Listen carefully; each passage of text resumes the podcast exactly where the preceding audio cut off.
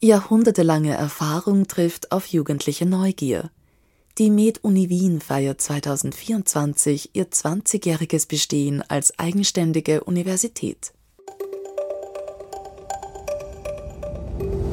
Hörgang Med Uni Wien, der Podcast von Springer Medizin gemeinsam mit der Med Uni Wien. Willkommen zu dieser neuen Ausgabe des Hörgang Med Uni Wien mit Martin Burger am Mikrofon und Professor Dr. Elisabeth Stöckmann. Sie ist an der Ambulanz für Gedächtnisstörungen und Demenzerkrankungen an der Med Uni Wien tätig. Schön, dass Sie bei uns sind und sich Zeit genommen haben. Hallo. Frau Professor Stöckmann, eine wirksame Antikörpertherapie gegen Alzheimer, das wünschen sich praktisch alle. Sie sagen aber, liebe Ärzte, liebe Patienten, vergesst mir nicht auf die Präventionsmaßnahmen. Daraus folgere ich, die Prävention kommt derzeit zu kurz, oder?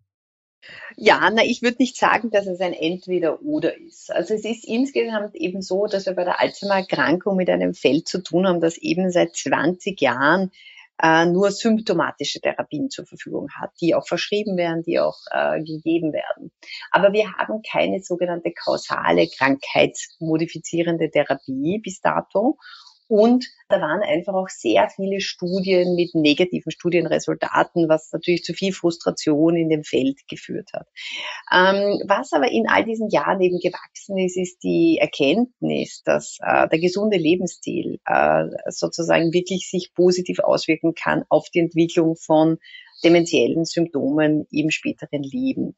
Und dafür gibt es sehr gute Daten, äh, epidemiologische Daten, aber letztlich auch eine groß angelegte Präventionsstudien, die eben gezeigt haben, wenn Menschen körperlich aktiv sind, kognitiv aktiv sind, äh, sich gesund ernähren, Alkohol und Nikotin reduzieren, Risikofaktoren wie Bluthochdruck oder Diabetes gut behandeln, dass die besser geschützt sind im Hinblick auf die Entwicklung einer Demenz. Und wir können bis zu 40 Prozent der Demenzfälle weltweit potenziell so verhindert werden, wenn wir ganz konsequent, da gibt es zwölf Risikofaktoren, wenn wir die ganz konsequent adressieren würden. Und in diesem Feld habe auch ich hier ein EU-Projekt namens LETE, wo wir eben mit einem digital basierten Ansatz genau das probieren. Also eine Lebensstilmodifikation hin zum gesunden, bewussten Lebensstil. Es ist aber nicht so, dass ich das in Gegensatz stellen würde zur Entwicklung von neuen Antikörpertherapien, wo sich in der letzten Zeit auch sehr viel getan hat. Aus meiner Sicht ist das sicher kein Entweder-Oder, sondern man würde immer beides äh, probieren, untersuchen und potenziell dann ja auch empfehlen.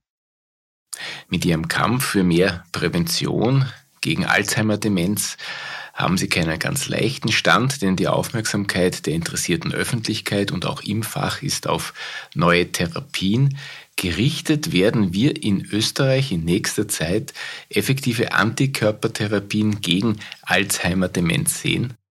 Ja, also dazu ist natürlich vieles zu sagen. Auf der einen Seite stimmt es. Es gibt ganz rezent jetzt die Publikation einer Substanz. Das ist eben ein sogenannter Amyloid-Antikörper der also sozusagen, das ist ein Antikörper, der wirklich dieses Amyloid, das ist das Eiweiß, das bei Alzheimer-Patientinnen im Gehirn abgelagert ist und der kann das abräumen.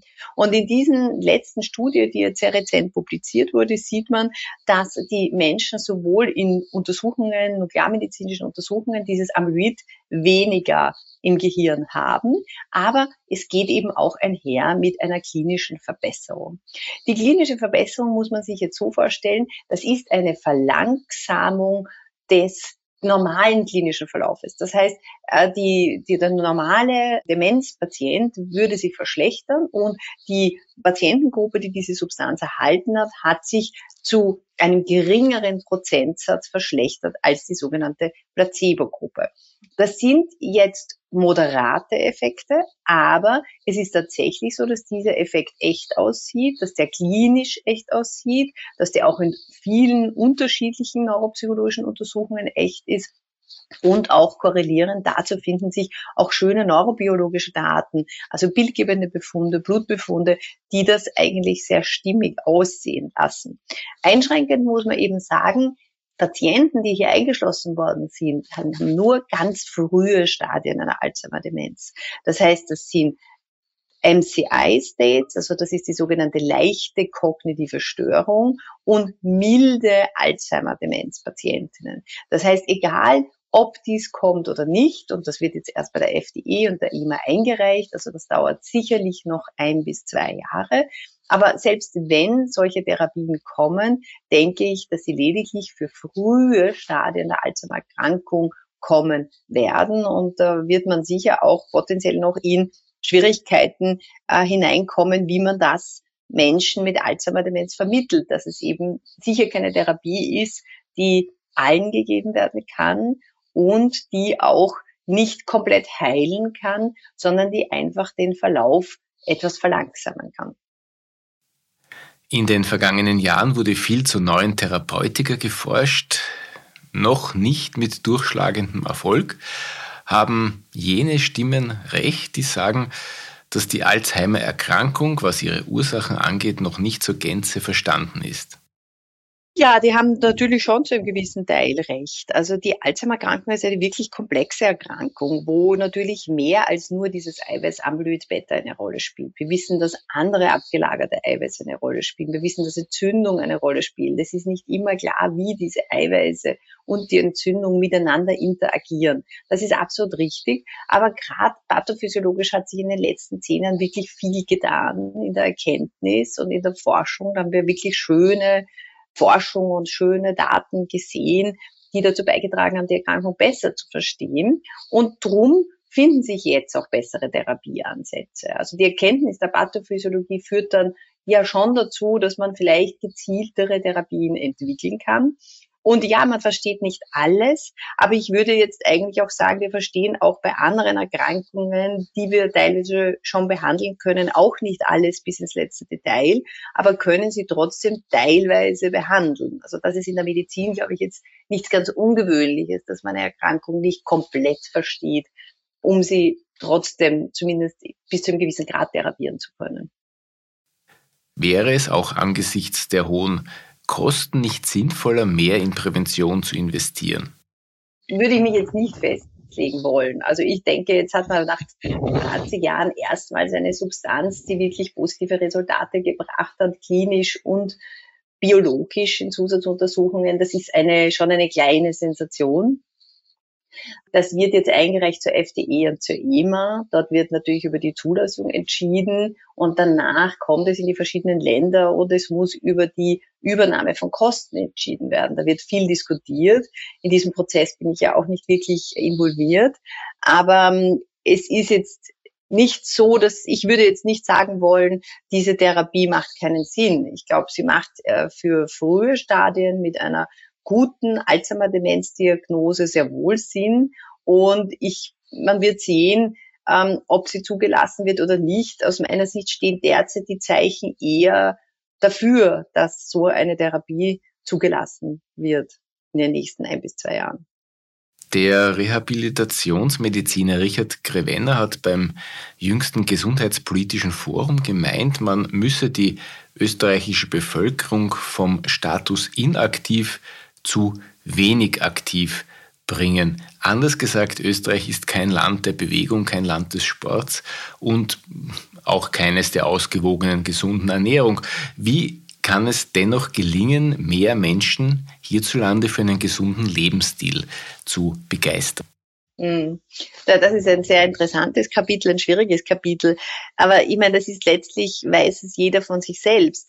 Die Bekämpfung des inneren Schweinehundes ist extrem kompliziert. Also jeder von uns weiß, dass äh, Sport gesund ist und gute Ernährung gesund ist. Und trotzdem machen auch wir selbst ja im Alltag nicht alles immer so richtig oder haben vielleicht Mühe, regelmäßig dann den Sport wahrzunehmen, neben dem restlichen Leben und so weiter. Ich meine, was kann da helfen? Einerseits ist natürlich die Information und die sozusagen Bildung der, der Menschen wichtig. Also, dass man einfach auch weiß, was ist gesund, was ist ein gesunder Lebensstil, dass man ein gewisses Bewusstsein auch in der Bevölkerung bildet über die Möglichkeiten und die Vorteile eines gesunden Lebensstils. Und auf der anderen Seite gibt es schöne Arbeiten ja auch zu Verhaltensänderungen. Also wie kann ich zu Verhaltensänderungen, nachhaltigen Verhaltensänderungen kommen? Und das ist eben nicht ganz leicht, routiniert eingespielte Abläufe wirklich nachhaltig zu verändern. Aber was hier sozusagen am besten funktioniert, sind Dinge, die im Alltag sehr integriert sind, also die irgendwie sehr nebenbei passieren. Also zum Beispiel jeden Tag mit dem Rad in die Arbeit zu fahren oder jeden Tag zu Fuß in die Arbeit zu gehen. Also etwas, was ich ohnehin machen muss, vielleicht also mit körperlicher Aktivität zu verbinden. Also die Dinge, die relativ wenig Widerstand produzieren oder wenig, relativ gut in meinen Alltag integrierbar sind, die sind meist leichter umzusetzen, als wenn ich mir jetzt vornehme, dreimal die Woche eine Stunde laufen zu gehen nach der Arbeit. Das ist etwas, was wahrscheinlich die wenigsten schaffen würden. Ich wollte noch etwas zu den Auslösern von Demenzerkrankungen fragen. Die Pandemiezeit hat das Thema Isolation aufs Tapet gebracht. Alte Menschen mussten jahrelang isoliert oder beinahe ganz isoliert leben. Welche Bedeutung spielt das Alleinsein, die soziale Isolation, welche Bedeutung hat soziale Isolation für die Entwicklung einer Demenzerkrankung? Soziale Isolation ist ein Risikofaktor. Das ist eigentlich ein bekannter Risikofaktor. Das wird mehrere Gründe haben. Also die, die, man weiß ja eigentlich, wenn man kognitive Aktivierung meint, meint man eigentlich immer auch soziale Aktivierung. Also die Interaktion mit anderen ist ja eine Form der kognitiven Aktivierung. Und insofern ist soziale Aktivierung also einfach eine, eine zu starke Reizabschirmung, die wahrscheinlich unsere Netzwerke auch erlahmen lässt etwas. Äh, und soziale Isolation kann ja auch zu Depression führen. Auch die Depression ist ein Zustand, der wieder zu mehr Passivität führen kann. Äh, und während der Covid-Pandemie hat man sicher sehen können, dass Menschen mit kognitiven Problemen und auch deren Angehörigen natürlich durch diese soziale Isolation sich verschlechtert haben oder ihren, ihr Leben schlechter wahrnehmen konnten, weil sie einfach auf vieles auch angewiesen sind, was da angeboten wird und was zu diesem Zeitpunkt eben ausgefallen ist. Die Plaquebildung setzt ja schon lange vor dem Ausbilden von klinischen Symptomen ein und bevor Patienten bei Ihnen vorstellig werden auf der Demenzambulanz. Gibt es etwas, das Sie niedergelassenen Kollegen vielleicht mitgeben wollen, worauf zu achten wäre? Hintergrund der Frage ist natürlich, dass Allgemeinmediziner viele ihrer Patientinnen und Patienten über Jahre, über Jahrzehnte betreuen und Änderungen der kognitiven Fähigkeiten eigentlich gut erkennen können. Hm. Also prinzipiell stimmt das, was Sie sagen. Wir wissen eben heute, dass die Veränderungen, also die Eiweißablagerungen im Gehirn von Menschen mit kognitiven Störungen, die entwickeln sich, also diese Eiweißablagerungen entwickeln sich bis zu 20 Jahre vor dem Beginn von offensichtlichen kognitiven Problemen. Und es gibt da, wir nennen das sozusagen auch die präklinische Phase der Alzheimer-Erkrankung, also wo sich sozusagen Eiweiße ablagern, aber der Mensch ist noch völlig asymptomatisch, also zeigt keine kognitiven Veränderungen. Und das geht dann eben irgendwann über die sogenannte leichte kognitive Störung. Das ist schon eine Phase, wo ich ich kognitive Probleme habe und wo ich auch die Ablagerung habe, aber wo ich noch nicht die Kriterien einer Demenz erfülle, weil es mir einfach noch relativ gut geht. Und es ist jetzt nicht ganz einfach, diese Phasen voneinander abzugrenzen. Also das ist auch, verstehe ich auch, dass da Allgemeinmedizinerinnen, selbst wenn sie Patienten regelmäßig sehen, es ist nicht ganz einfach, das normale biologische Altern von diesem sogenannten Alzheimer-Demenz-Kontinuum abzugrenzen. Und das verursacht ja so viele Probleme, weil wir alle, muss man sich vorstellen, werden ab dem 50. Lebensjahr kognitiv ein bisschen schlechter. Also gibt es auch schöne Untersuchungen, die zeigen, das Gedächtnis wird ein bisschen schlechter, die Arbeits Arbeitsgeschwindigkeit wird ein bisschen schlechter, auch die räumliche Orientierung wird ein bisschen schlechter. Das, was lange erhalten bleibt, ist dieses sogenannte Weltwissen, also dieses Bildung, sogenannte Bildung. Aber vieles wird einfach auch natürlich, auch die Sprache wird auf dem 50. Lebensjahr ein bisschen schlechter. Und diese normale biologische Verschlechterung abzugrenzen von einer etwas zu schnellen, zu aggressiven kognitive Verschlechterung, die eben den Beginn einer Alzheimer-Erkrankung darstellt. Das ist nicht so trivial und lässt sich jetzt auch nicht mit einem Test schnell mal lösen. Wir sehen viele solcher Patientinnen und wir machen hier in der Ambulanz teilweise relativ extensive Diagnostik, um drauf zu kommen, wer auf welchem Weg ist. Sie suchen ganz allgemein gesprochen nach Risikofaktoren für die Ausbildung von Alzheimer-Demenzen. Was erwarten Sie da in nächster Zeit? Auf welche Faktoren konzentrieren Sie Ihre Forschungsarbeit? Also was sozusagen in den letzten Jahren ein bisschen neuer ist, vieles der anderen wissen wir schon ein paar Jahre länger, aber ein bisschen neuen Fokus und mehr Evidenz kommt jetzt hinzu zu Stress als negativen Faktor und auch Schlafstörungen als negativen Faktor. Also wir wissen, dass ein guter Schlaf, so zwischen sechs bis acht Stunden ruhigen Schlaf, vermutlich ähm, gut sind, protektiv sind auf die Entwicklung von eben Protein-Eiweißablagerungen.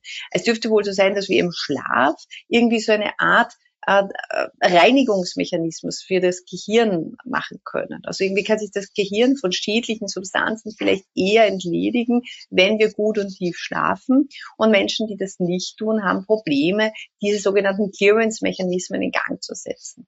Also ich würde sagen, der gute Schlaf und der mangelnde Stress sind Dinge, die ein bisschen neuer und rezenter beforscht werden als Risikofaktor. Und wenn man schon weiß, dass bereits Volksschulkinder Schwierigkeiten haben, ausreichend zu schlafen, darf einem das durchaus Sorgen machen. Äh, Frau Professor Dr. Stöckmann, vielen Dank für das Gespräch, Ihren Besuch im Hörgang und Ihre Zeit. Vielen Dank fürs Interview.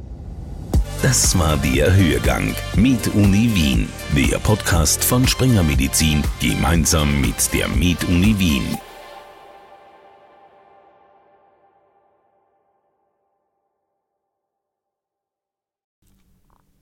Sie wollen keine neue Podcast-Folge mehr verpassen?